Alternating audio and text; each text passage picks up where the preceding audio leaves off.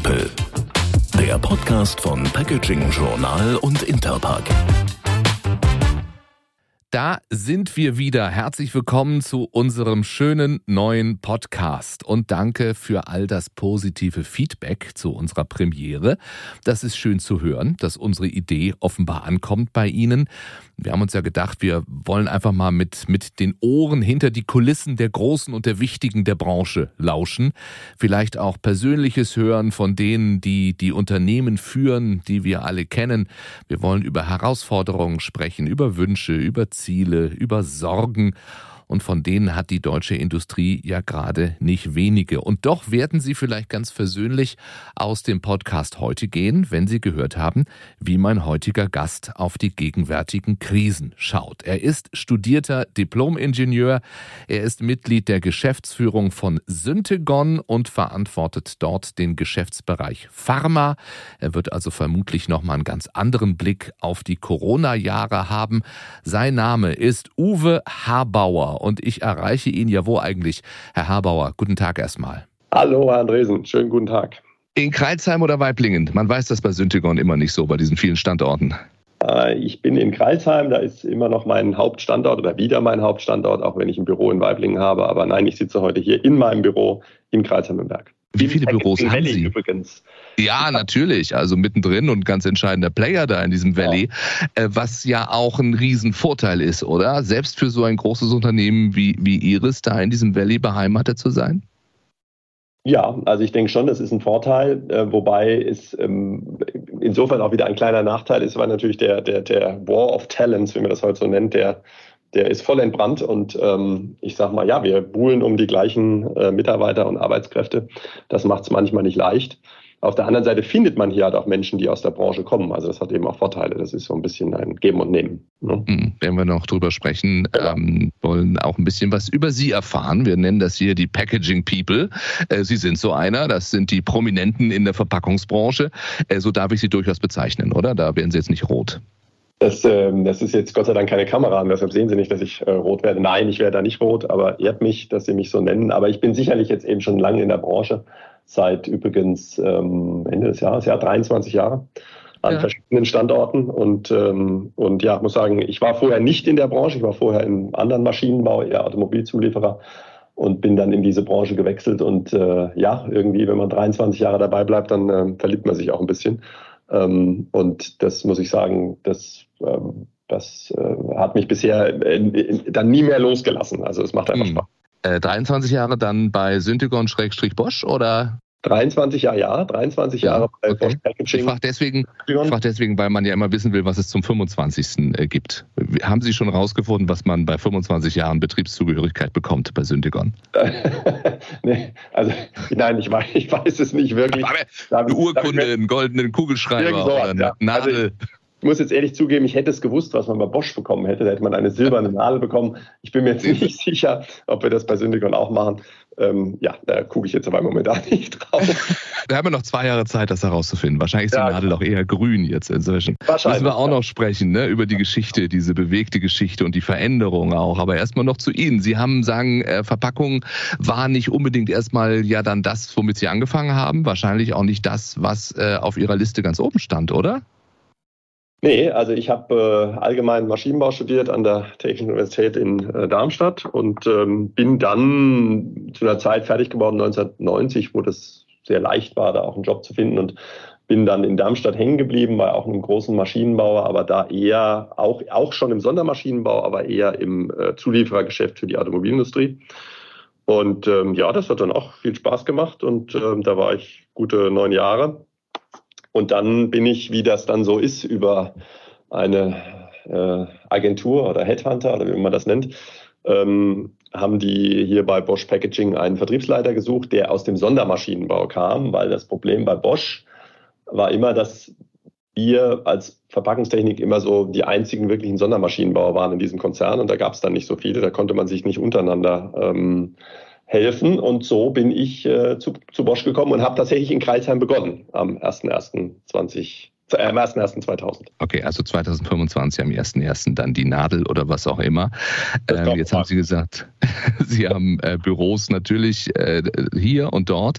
Äh, Syntegon hat äh, über 30 Standorte in fast 20 Ländern.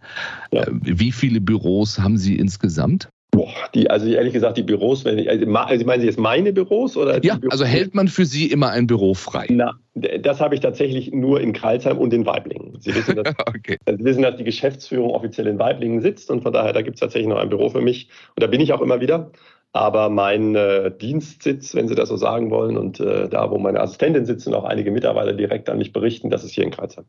Mhm. Ich frage deswegen, weil es wahrscheinlich auch wichtig ist, dass wenn man so viele Standorte, so viele Kundinnen und Kunden auf der ganzen Welt hat, dass sie sich da auch mal sehen lassen, oder?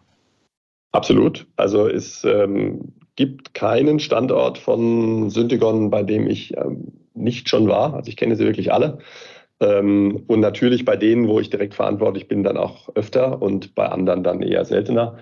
Aber ja, ich kenne diese Welt und dann sind ja nicht nur die Standorte, sondern eben auch unsere Kunden. Wir haben unseren Großteil unserer Kunden außerhalb Deutschlands und die sind wirklich verteilt auf dieser Welt in allen Kontinenten.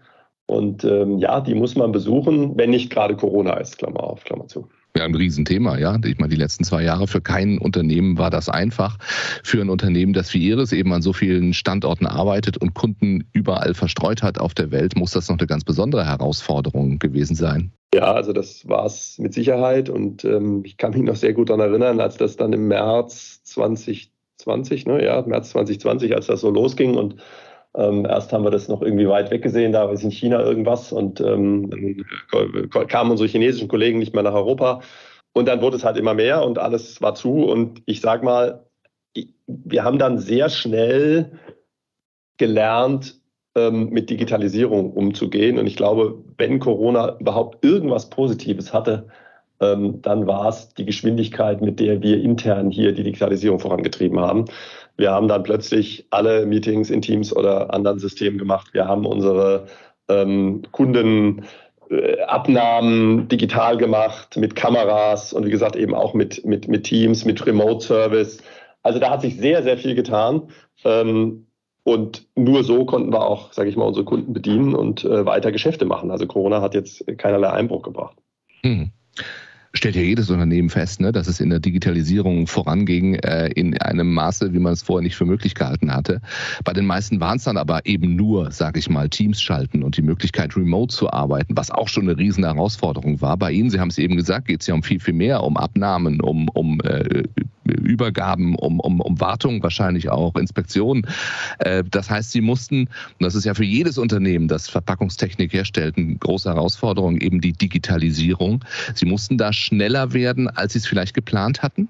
Ja, mit Sicherheit, wobei ich sagen würde, dass wir gerade das Thema ähm, des Remote Services, äh, der Betreuung von Maschinen im Feld, ähm, da waren wir schon relativ weit in dem Sinne, als dass wir schon seit Jahren äh, entsprechende Schnittstellen in die Maschinen einbauen. Also technisch war das schon viel früher möglich. Es wurde nur nicht genutzt. Aus sehr unterschiedlichen Gründen. Das, teilweise wollten die Kunden das auch nicht. Ähm, wir haben es vielleicht auch nicht so promotet. Das ist inzwischen auch ein bisschen anders. Ähm, und Corona hat da dazu beigetragen, dass es einfach benutzt werden musste. Und dann haben plötzlich alle Parteien auch erkannt, ja, das funktioniert ja richtig gut. Und ähm, ich würde sagen, ich hoffe, dass das was ist, was ein bisschen übrig bleibt von der Corona-Krise, dass wir eben ähm, durchaus die Option, das äh, digital zu machen, zum Beispiel eine Abnahme oder eben ähm, Remote-Service viel stärker zu nutzen, ähm, dass das weiterläuft. Also dass das nicht stehen bleibt, wohl wissend, dass natürlich Kunden für eine Abnahme einer Maschine gerne dann eben auch in die Werke nach Europa kommen, weil es dann schon nochmal ein Tick anders ist, als wenn man es nur in der Kamera sieht. Aber ein Teil davon würde ich gerne beibehalten. Wie oft stehen Sie selbst staunend davor, also vor den Möglichkeiten, die es da gibt? Ich kann mir vorstellen, äh, als Sie damals an der TU Darmstadt Maschinenbau äh, studiert haben, da hätten Sie sich nicht vorstellen können, dass so etwas überhaupt technisch machbar ist. Das war zu dieser Zeit tatsächlich kein Thema. Ich glaube, ich habe von, ich weiß gar nicht, welche ich angefangen habe, von 84 bis 90 studiert. Ähm, die Themen, mit denen wir uns heute, was Digitalisierung angeht, befassen, äh, die waren keine Themen zu der Zeit. Nein, absolut nicht auch wenn ich meine Diplomarbeit schon mit dem Computer geschrieben habe und nicht mit der Schreibmaschine, aber ähm, das, war, das war tatsächlich eine andere Welt. Aber vielleicht auf die zweite Frage, wie oft stehe ich ähm, faszinierend davor. Wenn ich hier im Büro in Kreilsheim bin, was ich außerhalb der Corona-Zeiten, also jetzt wieder nicht so furchtbar häufig bin, weil ich eben auch viel unterwegs bin. Aber wenn ich das tue, dann bin ich zufällig, mein Büro ist genau an der anderen Ecke unserer Kantine. Und ich muss immer einmal durchs Werk laufen, um in die Kantine zu gehen. Ich kann Ihnen sagen, ich bin jedes Mal immer wieder fasziniert an irgendeiner Ecke und bleibe manchmal stehen, unterhalte mich mit einem Monteur und, ähm, und lerne wieder was Neues. Also das muss ich sagen, das ist wirklich so. Deswegen versuche ich auch immer durch die Halle zu gehen, weil da kann man immer was, da erhöht man immer was Neues. Ja. Wir können es verraten, jetzt ist es äh, Montag, Vormittag, Ihr Kantinenbesuch steht noch äh, an heute. Sie hatten diese Woche dann noch keinen. Genau. Äh, was haben Sie letzte Woche gelernt bei Ihrem Gang durchs Werk? Ja, letzte Woche habe ich mir zum Beispiel eine, eine wir machen ja hier Pharmamaschinen in Kreuzheim, also äh, Abfüllmaschinen für die Pharmatechnik. Und da gehört eine sehr kleine Maschine, sogenannte Micro-Batch-Maschine. Also geht es um sehr kleine Batches, sehr hochwertiger Medikamente. Und die ist, äh, die ist im Werden, also das ist eine neue Entwicklung. Ähm, ich sage das so offen, weil wir haben da jetzt auch gerade einen Preis für gekriegt und ähm, haben das auch promotet. Und die, die, die entsteht gerade bei uns unten in der Halle, also auf dem Papier, da gibt sie schon lang und die äh, ist jetzt wirklich nah am Fertigwerden. Und äh, ja, da ist wirklich täglich, wenn man da vorbeigeht, sind da neue Features dran. Das Detail, was ich tatsächlich mir am Freitag war ich nicht im Büro, was ich mir am Donnerstag angeguckt habe, das verrate ich jetzt hier nicht, weil das ist geheim. Aber, aber, aber, aber es sind, es sind wirklich äh, tolle Features und ähm, ja, und die versteht man dann auch besser, wenn man, wenn man davor steht und sie sieht. Von daher, da verstehe ich, dass auch Kunden, und das wollen wir ja auch wieder, dass die dann auch wirklich zu uns kommen und sich das angucken, anfassen können. ist dann doch noch was anderes wie mit der Kamera. Wenn Sie sagen, das ist geheim, ähm, natürlich befürchten Sie, dass die Konkurrenz zuhört. Ähm, wie viele Geheimnisse kann es überhaupt geben in dieser Branche noch? Schon gar in so einem in diesem Packaging Valley, wo sie alle so nah aufeinander sitzen. Äh, klar, Geheimnisse wird es geben können, aber ist die Neugier untereinander sehr groß? Na gut, also ich meine, äh, der Wettbewerb äh, beflügelt das Geschäft. Von daher ist es gut, dass es all die Wettbewerber gibt und wir gehen, glaube ich, ähm, sehr professionell miteinander um. Wir hatten jetzt gerade wieder ähm, die Achema, ich hatte es gesagt, das ist ja neben der Interpack die zweite, für uns die zweite große Messe in Frankfurt. Und natürlich versucht man da auch die Stände der Wettbewerber ähm, und weiß grob, was die Wettbewerber machen, so wie die Wettbewerber wissen, was wir machen. Also das ist äh, völlig klar, das ist ja jetzt auch kein, kein völliges Hexenwerk. Aber es gibt immer wieder kleine neue Features an Maschinen, die, die, die dann so genau in der Ausführung der Wettbewerb eben nicht kennt und eben dann erst kennt, wenn es entweder patentiert ist oder eben mehrfach verkauft ist. Und da sage ich mal, das geht immer nur um Zeitvorsprung. Wir reden immer nur über einen Zeitvorsprung. Irgendwann ähm, versuchen die anderen natürlich Ähnliches zu tun. Und nochmal, so werden ja auch, so wird es ja auch besser. Also wir befruchten uns da ja gegenseitig. Was sind überhaupt Ihre Herausforderungen jetzt? Also, ähm, naja klar, wir haben äh, eine Situation gerade, da möchte man eigentlich nicht, nicht äh, Chef eines Unternehmens sein. Äh, wir sind in einer großen Ungewissheit. Wir wissen nicht, was ist in Sachen Rezession, kommt sie, die Lieferketten sind schwierig.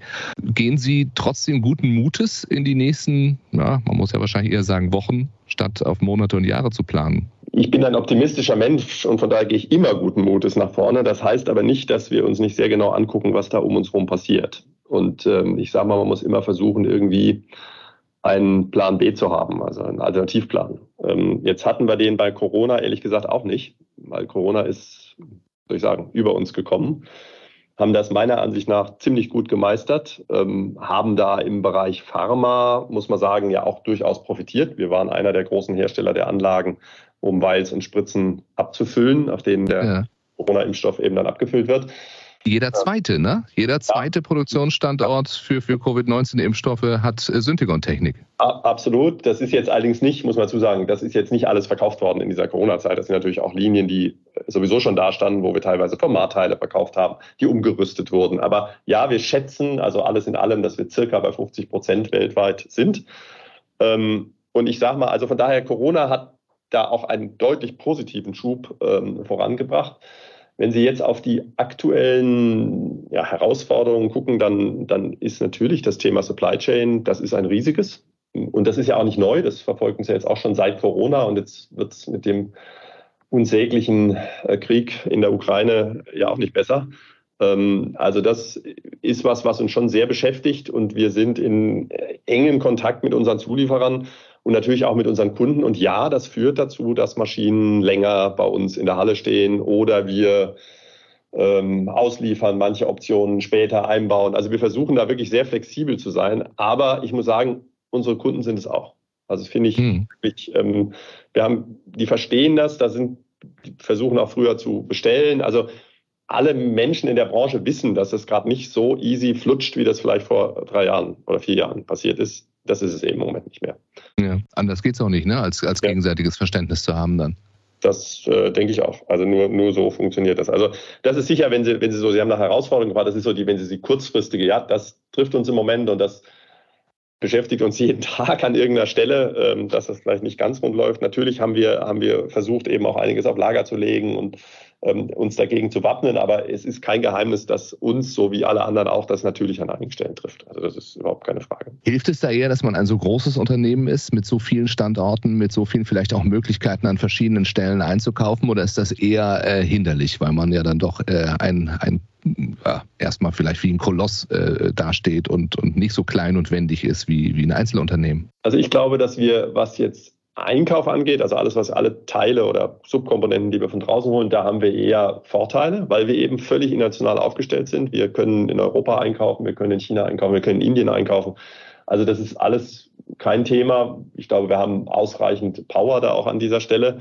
Umgekehrt sind wir aber auch nicht mehr der Riese, wie wir es bei Bosch waren. Ja, da hatten wir irgendeinen großen Zentraleinkauf. Also ich glaube, wir sind ja jetzt schon, wir sind mittelständisch. Ich meine, wir sind fast 6000 Leute mit den vielen Standorten, aber wir sind ja schon deutlich mittelständischer, als wir es bei Bosch waren.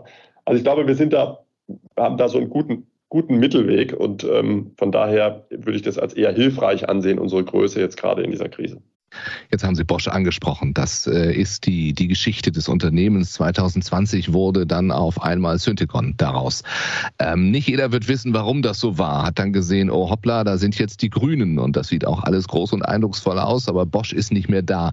Äh, warum dieser Wechsel damals? Wie, wie würden Sie das jemand, der es nicht weiß, erklären? Also wenn man unser Geschäft anguckt, was wir schon unter Bosch betrieben und auch jetzt betreiben, dann sind das im Wesentlichen Sondermaschinen, ähm, natürlich teilweise in Serie, natürlich haben wir modularisiert und Sie sehen da auch gewisse Stückzahlen, aber zum guten Schluss äh, verkaufen wir an unsere Kunden immer eine irgendwie individuelle Lösung, Verpackungslösung, so würde ich es mal nennen. Ähm, und das gilt für unser komplettes Geschäft, also ob Food oder Pharma, alle Standorte äh, weltweit. Und wenn Sie sich auf der anderen Seite den Bosch-Konzern angucken, dann werden Sie eine solche Art von Geschäft da fast nicht finden. Also es gibt ganz wenig bei Rexford so ein bisschen und der Bosch hat so einen internen Maschinenbau. Aber das ist klein. Ansonsten geht es bei Bosch immer um Serie. Also egal was, ob das, ob das Waschmaschinen sind oder Einspritzpumpen oder Bohrmaschinen, dann ist es immer Serie. Und ich glaube, das hat dazu geführt, dass da gewisse Prozesse, die es bei Bosch halt gibt, ähm, vielleicht nicht ganz für uns gepasst haben. Und das wiederum hat dazu geführt, dass man irgendwann mal Bosch überlegt hat, naja, ähm, passt dieses Geschäft denn wirklich zu uns? Und ich glaube, das war der ausschlaggebende Punkt. Wir hatten da viel Diskussionen auch. Ähm, und im Nachhinein muss ich sagen, so sehr ich Bosch als Arbeitgeber sicherlich eine tolle Firma, aber ich kann nichts Schlechtes über die Firma Bosch sagen, wirklich nicht. Ähm, aber für unser Geschäft ist dieser mittelständische Aufsatz als Maschinenbauer, das eben eigenständig zu sein, ein deutlich besseres. Von daher ähm, im Nachhinein die absolut richtige Entscheidung. Und ja, Bosch hat das irgendwann, das ging, ich weiß gar nicht mehr genau, 2018 ging das los, die Diskussion. 2019 wurde es dann announced, dass wir ähm, äh, verkauft werden. Und ähm, ja, letztendlich sind wir jetzt bei einem Finanzinvestor und auch hier muss ich sagen, äh, das läuft sehr gut. Das ist ein, ein, wir werden hier aus Frankfurt rausgeführt ein europäischer Finanzinvestor, der wirklich versucht, dieses Unternehmen nach vorne zu bringen. Und auch wir investieren weiter. Also wirklich eine sehr positive Geschichte, kann ich jetzt nur nach fast drei Jahren sagen. Ähm, hm. äh, läuft in die richtige Richtung. Ja. Die aber ja auch mit Corona quasi dann, dann äh, losging, beziehungsweise nicht losging, aber das war der Moment, wo es für die Öffentlichkeit dann klar wurde und eben aus, aus Bosch Syntegon wurde, in diesen ja ohnehin schon bewegten Zeiten. Und es ist ja äh, grundsätzlich schwierig, eine neue Marke zu etablieren. Das muss man sagen, äh, ist Ihnen gelungen. Äh, wie viel Sorge hatten Sie vielleicht vorher, dass das nicht so leicht ist? Ja, da hat man tatsächlich große Sorge, weil Sie müssen sich überlegen, wir haben 2020 war ja dann eigentlich die Interpack geplant und da war geplant, eben einen großen Bang zu machen. Also jetzt kommen wir mit Syntegon, mit dem Logo, mit ähm, der, der sage ich mal, unserer Vision, unserer Mission. Ähm, an den Markt und zeigen das wirklich. Düsseldorf, Düsseldorf sollte genau. grün aussehen. Genau, Düsseldorf sollte grün aussehen, das war die Idee. So, und dann wurde die Idee halt leider zerschossen, da konnten wir nichts dazu, das äh, war dann irgendwie vom Tisch. Und äh, wir mussten uns auch hier eben zurückziehen auf digitale Medien, auf Medien, auf sämtliches, was halt über, über äh, sowohl Print, aber eben auch ähm, digital möglich war. Da würde ich sagen, ist uns das gut gelungen. Und wir haben dann angefangen in kleinere, auf kleineren Messen, die ja dann wieder losgingen im letzten Jahr, eben auch in China dann ja sehr früh, aber auch in anderen Regionen, als Syntagon aufzutreten. Und jetzt tatsächlich in Frankfurt das erste Mal auf der Achima international und, und groß. Und ich würde auch sagen, ähm, das ist uns gelungen. Also jeder in der Branche weiß inzwischen, was Syntagon ist.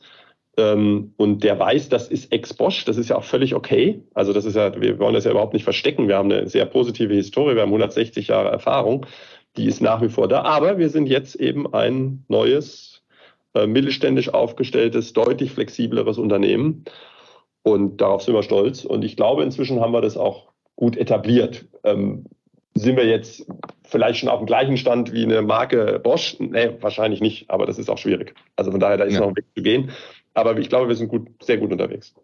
Eben, Sie wollen ja auch nicht Serie, Sie wollen ja individuelle Lösungen. Genau, die, die genau. Sie brauchen, die werden wahrscheinlich wissen, dass man die bei Ihnen bekommen kann. Äh, wenn wir über Herausforderungen sprechen, wir haben über die kurzfristigen gesprochen, äh, mit denen wir alle gerade zu kämpfen haben. Wir haben auch schon über Digitalisierung gesprochen äh, und äh, wir haben noch nicht über Nachhaltigkeit gesprochen. Kann man sagen, würden Sie mitgehen, wenn ich sage Digitalisierung und Nachhaltigkeit? Das sind die beiden großen Herausforderungen in dieser Branche gerade. Ja, also da würde ich absolut zustimmen und ähm, ähm, ich äh, weiß, dass viele unserer Wettbewerber das auch so sehen. Ähm, auch bei Ihnen in den Medien äh, wurde das ja schon diskutiert. Würde ich völlig zustimmen. Über Digitalisierung haben wir jetzt schon ein bisschen gesprochen. Und Nachhaltigkeit ist, ist, ist, ist absolut ein Thema, was uns auch die nächsten Jahre äh, meiner Ansicht nach umtreiben wird. Wenn ich mir Nachhaltigkeit angucke, dann war das bis vor ja, einem Jahr oder zwei Jahren Wesen, im Wesentlichen eher im Food-Bereich angesiedelt, also das ganze Thema Verpackung, also wie nachhaltig ist eine Verpackung? Ist die aus Papier, ist die aus irgendeinem Monomaterial oder ist die halt aus Plastik? Also die, die, hier, hier Themen, da sind wir schon seit vielen Jahren unterwegs mit unseren Maschinen, aber auch mit Kooperationen ähm, äh, weltweit, also wiederum mit Verpackungsherstellern. Aber, und das ist mir auch wichtig zu sagen, es ist nicht nur das, sondern es geht jetzt auch immer mehr darum, wie ist der CO2-Footprint erstens unserer Firmen, aber auch wie ist der CO2-Footprint unserer Kunden. Und da da, da, da führt, also da helfen wir, sage ich mal, mit unseren Anlagen der Zukunft, den möglichst gering zu halten und den Kunden eben auch zu helfen, ähm, das zum Beispiel zu berechnen. Also das ist auch was. Also das sind wirklich so, das so eine Dreischichtigkeit. Die Verpackung selbst nachhaltig, mhm die wir selbst als Firma natürlich, da haben wir jetzt gerade EcoVadis Silber bekommen, also da arbeiten wir auch hart dran, aber eben auch die Hilfe unserer Firmen, dass unsere Anlagen eben nachhaltig betrieben werden können. Mhm. Das heißt, Sie, äh, ich komme als, als Unternehmer zu Ihnen und sage, ich möchte zum Beispiel hier Kekse oder Cracker äh, neu verpackt haben. Ich brauche eine neue Linie dafür und ich möchte das alles schön haben. Ich möchte es aber so klimaneutral wie möglich äh, haben. Dann verstehe ich Sie richtig. Kommen Sie natürlich nicht nur mit dem Monomaterial, äh, sondern Sie sagen mir auch, wie die, wie die Maschine äh, so CO2-arm wie möglich arbeiten wird. Genau. Also wir können Ihnen sehr genau sagen, und da gibt es inzwischen auch äh, Programme, die wir anbieten, also im Vorhinein, bevor überhaupt die Maschine bestellt wird, was unsere Maschinen oder Anlagen oder Systeme äh, für einen CO2-Footprint haben. Da geht es dann um Strom, da geht es um Druckluft, Medienverbräuche und so weiter. Und das eben auch über längere ähm, Zeit. Also solche Anlagen laufen ja, ja also 20, 30, ich habe Anlagen, die laufen 50 Jahre. Ähm, Soweit berechnen wir es nicht, aber 20, 30, das können wir gut berechnen. Und damit helfen wir natürlich wieder dem Gesamtkonzept. Wenn irgendein Kunde eben ein neues Werk bauen will, ähm, dann sind wir ja wieder nur ein Bestandteil. Also da gibt es ja dann viele andere äh, Themen um eben das möglichst klimaneutral aufzubauen. Ja, das tun wir genau. Und zwar übrigens, das gilt für Food genauso wie für Pharma, weil das, das Verpackungsthema an sich war für Pharma und ist auch bisher für Pharma jetzt nicht so ein Riesenthema, weil da doch viel in Glas geht und, und, und, und in Pappe. Das ist jetzt eigentlich recht nachhaltig, also wir haben nicht so viel Kunststoff. Aber die, die, das Anlagenthema, das ist natürlich bei Pharma genauso, weil wir brauchen Wasser, wir brauchen Strom und so weiter. Das ist ja auch der Lieblingskunde, oder? Der kommt und sagt, ich baue das Werk neu, ich will alles komplett neu. Äh, weil die Situation gerade so ist, äh, wie sie ist, äh, wie groß ist Ihre Sorge, dass es äh, an solchen Kunden in, der, in großer Anzahl eher ausbleibt? Also da habe ich jetzt ehrlich gesagt in Summe nicht so eine Riesensorge. Wir haben jetzt ein bisschen über die Herausforderungen gesprochen, aber wenn ich mir unser Geschäft angucke, dann bedienen wir ja Branchen, ähm, die, die, wie also Food und Pharma, die, sage ich mal, in dieser äh, Bedürfnispyramide von Maslow ganz unten sind. Also das sind die Grund- und mhm. Existenzbedürfnisse. Und das heißt, wir sind eigentlich durch alle Krisen, auch in der Vergangenheit, immer gut durchgekommen. Ähm, das heißt nicht, dass wir das nicht vielleicht auch spüren kurzzeitig, aber ich glaube, wenn wir jetzt ähm, die Zeitung aufschlagen und, und im Moment äh, ist ja das nochmal durch die fehlende Gas und all die Themen alles Riesenthema, man redet von Rezession.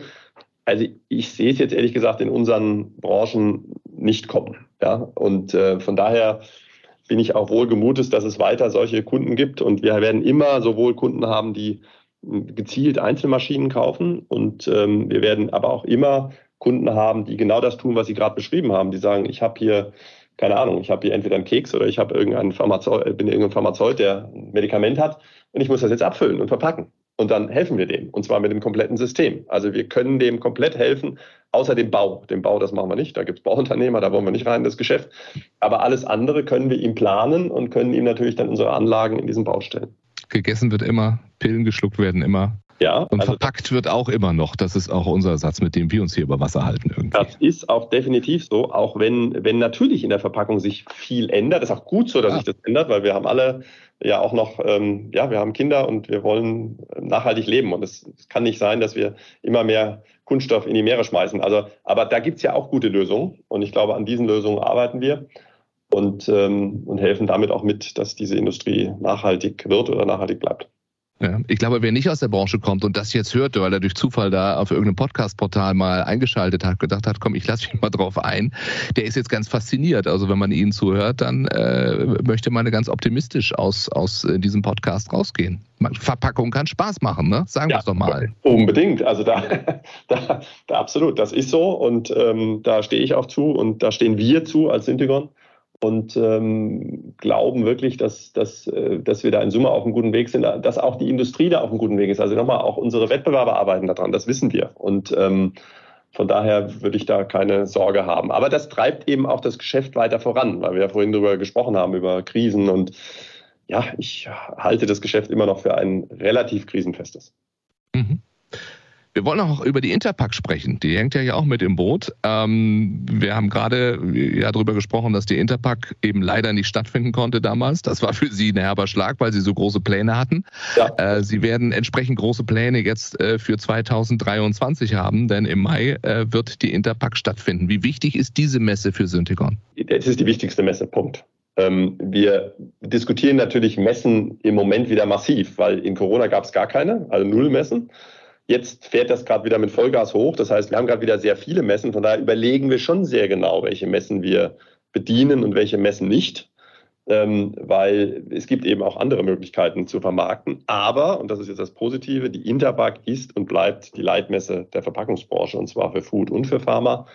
Von daher werden wir da sein. Wir werden auch groß da sein. Und wir freuen uns da sehr drauf. Da wird es wieder einige äh, Neuigkeiten geben. Ich würde mal sagen, stärker im Food-Umfeld, weil viele Neuigkeiten in Pharma haben wir eben jetzt auf der Achema gezeigt. Also ich kann nur sagen, ich freue mich drauf ähm, ähm, und äh, sehe das Ganze sehr, sehr, sehr, sehr positiv. Und äh, ich glaube, die Interpack wird da auch wie immer, äh, wie normalerweise immer alle drei Jahre auch nochmal wieder neue Impulse setzen. Also von daher sind wir alle sehr gespannt.